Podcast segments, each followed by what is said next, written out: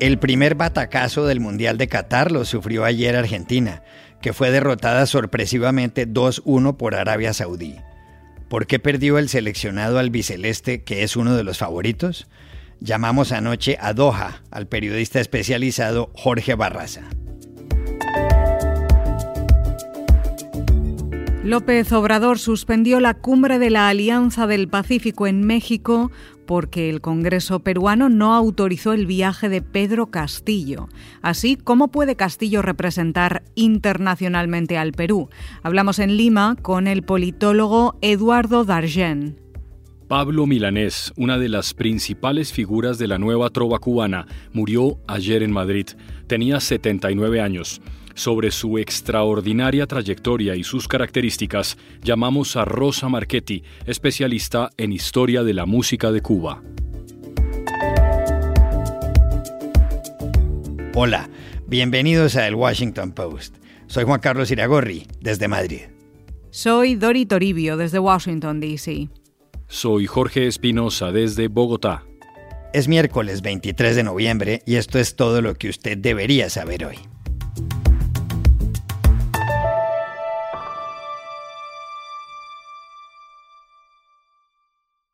La primera gran sorpresa del Mundial de Qatar se llevó ayer por delante a la selección argentina.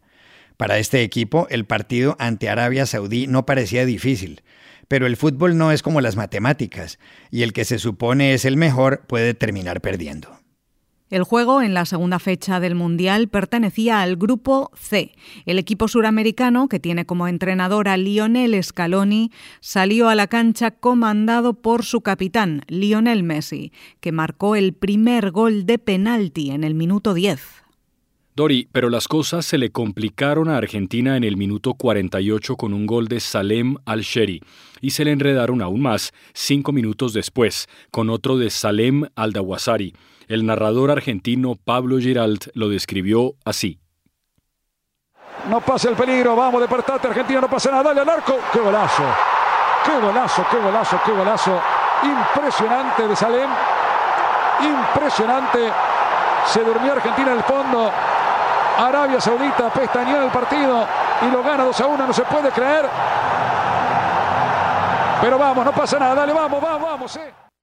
Argentina, que según todos los análisis de datos es uno de los tres equipos favoritos junto con Brasil y Francia, no pudo hacer nada más.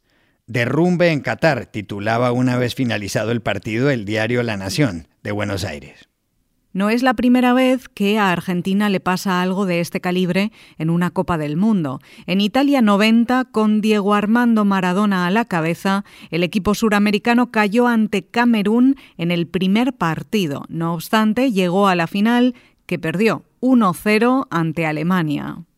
Los hinchas argentinos en Qatar estaban decepcionados, pero abrigan esperanzas de cara a los encuentros con México el sábado y con Polonia el miércoles.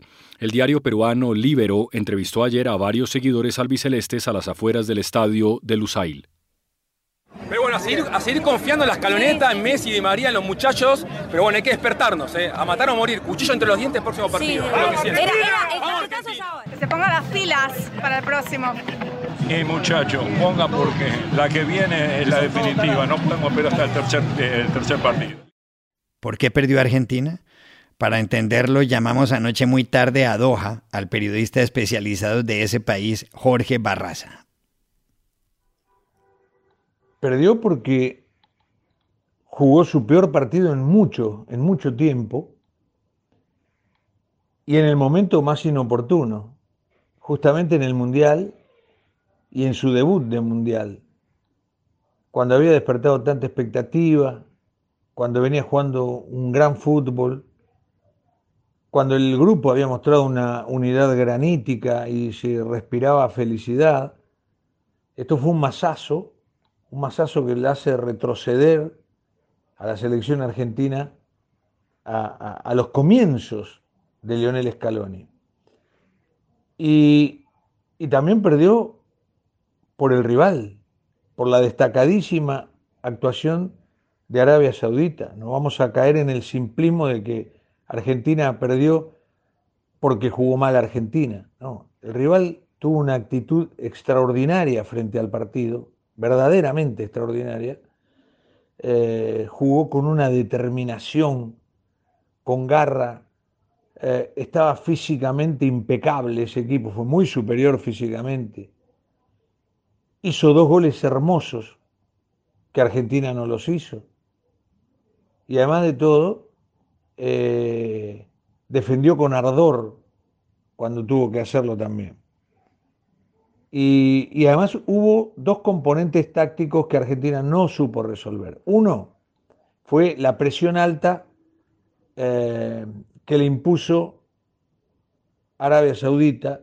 Entonces, ¿esto que originó? Que se pasaran la pelota todo el tiempo los zagueros argentinos. Los zagueros, el, el lateral derecho para el, para el primer zaguero, el primer zaguero para el segundo, y así. Y vuelta y vuelta y vuelta, y no podía salir de ahí y no podía crear juego.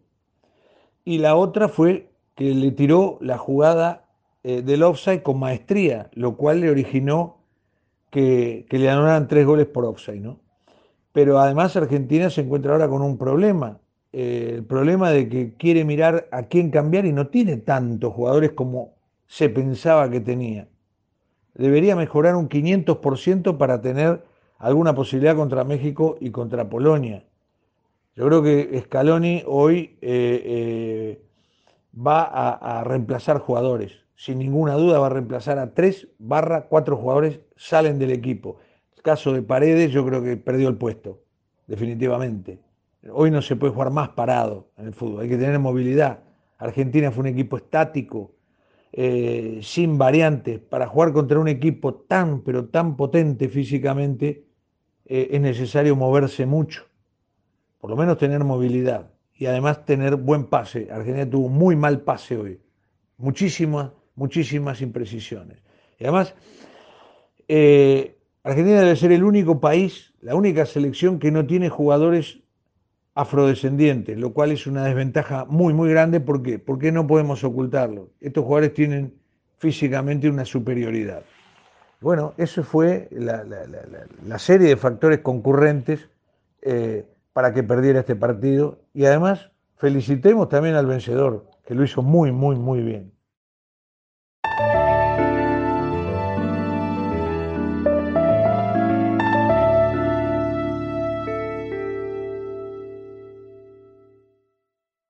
Ayer se suspendió la cumbre de la Alianza del Pacífico que se iba a celebrar en México pasado mañana. Estaba previsto que el anfitrión fuera el presidente de México Andrés Manuel López Obrador y que asistieran los representantes de los otros tres países miembros. Chile iba a estar representado por su presidente Gabriel Boric, Colombia por su primer mandatario Gustavo Petro y el Perú por el presidente Pedro Castillo. Pero ayer López Obrador, que preside la alianza, se manifestó con respecto al encuentro.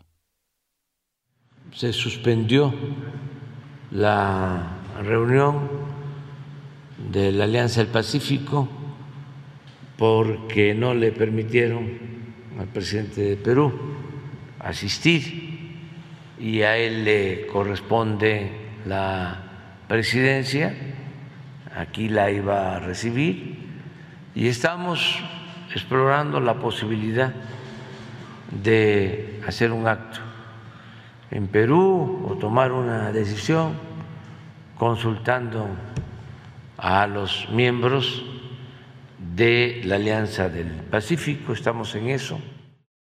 El que impidió que Castillo viajara a México fue el órgano legislativo del Perú. La votación en esa institución tuvo lugar el jueves. El presidente del Congreso, José Williams Zapata, anunció el resultado de esta manera. Han votado a favor 51 congresistas, 58 en contra y han habido dos abstenciones. No ha sido aprobado el proyecto de resolución legislativa que autoriza al señor presidente de la República para salir del territorio nacional el 20, del 24 al 26 de noviembre. En el Perú, el presidente debe pedir el visto bueno del Congreso cada vez que va a trasladarse al exterior. El problema, en el caso de Castillo, es que no cuenta con las mayorías en el legislativo, que en más de una ocasión ha tratado de vacarlo o destituirlo. El Congreso ha prohibido tres veces que Castillo viaje fuera del país. Lo hizo en octubre, cuando el presidente se aprestaba a visitar al Papa Francisco en el Vaticano, luego en agosto para la posesión de Gustavo Petro en Colombia, y también el jueves pasado. La Alianza del Pacífico fue creada en el año 2011, justamente en Lima. Desde entonces los cuatro países miembros han celebrado 16 cumbres. Esta iba a ser la número 17. Pedro Castillo aún cree que puede llevarse a cabo en su tierra, según dijo ayer. Quisiera que eh, los países eh, hermanos, los países que forman parte del Alianza Pacífico, así como el presidente AMNO, eh, estén acá. Y bienvenidos al presidente López Obrador. Pedro Castillo lleva un año y cuatro meses en el poder. Su gobierno ha estado marcado por la inestabilidad. En su gabinete ministerial ha habido más de 60 cambios. Además, en contra de Castillo se han abierto distintas investigaciones por corrupción. ¿Cómo puede Pedro Castillo representar internacionalmente a su país si el Congreso no le permite viajar? Llamamos ayer a Lima a Eduardo Darjante, profesor de Ciencia Política de la Pontificia Universidad Católica de Lima. Es una excelente pregunta. Creo que es parte de la polarización peruana de un Congreso y un Ejecutivo que están enfrentados, eh, donde hay algunos sectores que, por ejemplo, mm, eh, no apoyan la agenda de vacancia al presidente, o no apoyan la agenda de investigaciones a veces un poco absurda al presidente, pero sí quiere mostrar que lo puede fiscalizar. Entonces, prohibirle los viajes se ha convertido en una forma eh, de un buen grupo de parlamentarios de decir, eh, también soy crítico del gobierno y de otros que siempre están criticando al gobierno, pero es una forma pues poco constructiva, poco inteligente, porque finalmente el que se afecta es el Perú. Dentro de los que se oponen también hay pequeños grupúsculos más conspirativos, ¿no? que algunos decían que el presidente se va a fugar por las investigaciones de corrupción, otros señalaban que eh, eh, va a ir a, dentro de estas lógicas más conspirativas que lamentablemente hay también en, nuestros países, que va a ir a, coordinar con este, sus aliados del Foro de Sao Paulo, eh, pero diría que, que, en la mayoría de casos es una forma de dar un mensaje político al Ejecutivo y que lo puede controlar. Y no es casual que en la última ocasión fue casi una respuesta a un intento de pedir confianza del Ejecutivo al Congreso. Fue simultáneo, ¿no? Este, el, el Ejecutivo pide eso y se le devuelve la denegatoria del viaje, más sí se le permite ir a Chile, con lo cual uno no termina de entender por qué sí uno y el otro no. Entonces creo que es parte de la polarización eh, no es la forma más adecuada, creo, de fiscalizar un gobierno que tiene muchos otros problemas y se puede haber fiscalizado con otro tipo de mecanismos a los ministros, a las políticas de gobierno, más que afectando la política eh, internacional del país, en algunos casos además, donde era evidente que no había ningún daño y más bien era importante la visita del presidente.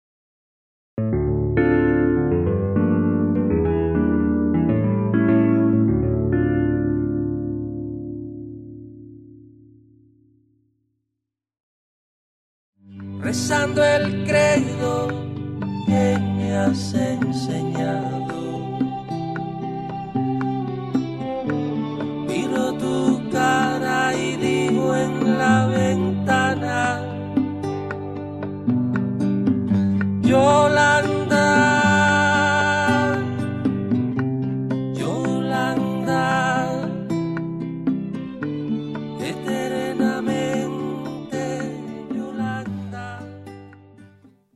Yolanda.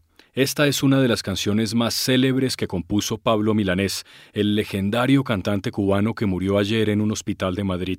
Tenía 79 años y un cuerpo que no soportó los rigores del cáncer.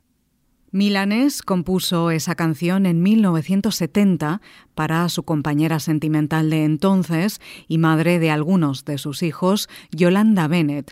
Uno de sus versos dice, Si me faltaras, no voy a morirme. Si he de morir, quiero que sea contigo. Pablo Milanés nació el 24 de febrero de 1943 en Bayamo, de donde se marchó junto a sus padres a La Habana. Allí empezó a estudiar música. Talentoso y con un oído extraordinario, conoció luego a Silvio Rodríguez, con quien dio un gran concierto en 1968. No tenían mucho dinero, de hecho solían recordar que alguna vez al bajo eléctrico debieron ponerle cables de teléfono en vez de cuerdas. Los dos, junto a Noel Nicola y otros, fundaron el movimiento musical conocido como la Nueva Trova Cubana y entraron en la historia. Las canciones de Milanés se volvieron himnos. Yo no te pido para vivir, comienzo y final de una verde mañana, y también Yo pisaré las calles nuevamente, que alude al Chile de Pinochet, y El breve espacio en que no estás, que oiremos en segundos. Dio conciertos en casi todas las ciudades y cantó con casi todos los cantantes. Joan Manuel Serrat y Joaquín Sabina, Ana Belén y Víctor Manuel, Mercedes Sosa y Chico Buarque. Gabriel García Márquez fue amigo suyo en La Habana. Pablo Milanés apoyó la revolución cubana, pero criticó en ocasiones al castrismo. Ya enfermo, viajó recientemente a su país donde dio su último concierto el 21 de junio. Hubo canciones del feeling, aquel género que no es otra cosa que el feeling cubano. Una de sus principales características fue la versatilidad. Lo ha dicho la especialista en historia de la música cubana Rosa Marchetti, que trabajó por un tiempo en la Fundación Pablo Milanés. Ayer hablamos con ella. Pablo es quien lleva el son y la influencia de la trova tradicional cubana a la nueva trova. Por aquellos años rescató a viejos y olvidados soneros y trovadores y con esto se adelantó nada menos que 16 años al Buenavista Social Club cuando publicó la serie de discos Años donde canta con ellos. Entre esos soneros y trovadores estaba Compay Segundo y con él Pablo grabó el famoso Chan Chan. Como sonero, Pablo distinguía mucho por su cadencia y su capacidad para improvisar reconocida por todos. También fue un bolerista excepcional siempre. Grabó cinco discos de boleros, entre ellos uno de boleros mexicanos, donde me gusta mucho su versión de Franqueza, de Chelo Velázquez. Entre los boleros cubanos me parece extraordinario Deja que siga sola de la cubana Marta Valdés, pero como digo, fueron muchísimos los que grabó. Hace poco, en 2019, concretó su pasión por el jazz vocal cuando graba el disco Standards con tres notables músicos cubanos en el piano, bajo y batería. Ahí recorre títulos legendarios del jazz norteamericano como Stardust, Stella by Starlight y otros. Todavía quedan restos de humedad. Sus olores llenan ya mi soledad. En la cama su silueta se dibuja, cual promesa de llenar el breve espacio en que no está.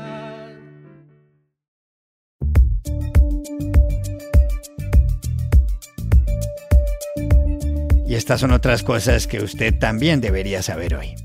La Corte Suprema de Justicia de Estados Unidos rechazó ayer la petición de Donald Trump para que sus declaraciones de impuestos no se le entreguen a la Cámara de Representantes.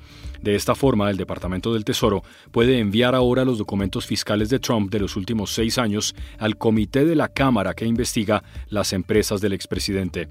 Trump fue el primer mandatario desde Gerald Ford que no publicó su declaración de impuestos mientras estuvo en la Casa Blanca. En Brasil, el partido del presidente Jair Bolsonaro le pidió ayer al Tribunal Superior Electoral que invalide los resultados de los comicios presidenciales que ganó Luis Ignacio Lula da Silva el 30 de octubre, con el 50,9% de los votos frente al 49,1% del actual mandatario. El derechista Partido Liberal presentó la demanda con el argumento de que el recuento de las urnas electrónicas de modelos antiguos no es verificable. Aunque autorizó el tránsito del poder a su sucesor, Bolsonaro no ha reconocido el triunfo de Lula. Más de un tercio de los 100 principales anunciantes de Twitter no han puesto publicidad en la red social en las últimas dos semanas, según un análisis de este diario The Washington Post. Entre las compañías figuran la farmacéutica Merck, el fabricante de cereales Kellogg y la marca de telecomunicaciones Verizon. Según este periódico, eso indica el grado de nerviosismo entre los anunciantes después de que el multimillonario Elon Musk tomara el control de la empresa el 27 de octubre. Y aquí termina el episodio de hoy de El Washington Post. El guapo. En la producción estuvo Cecilia Favela. Por favor, cuídense mucho. Y pueden suscribirse a nuestro podcast en nuestro sitio web, elwashingtonpost.com, seguirnos en nuestra cuenta de Twitter, arroba el post, y también nos encontrarán en Facebook, buscando el Post Podcast. Chao, hasta la próxima.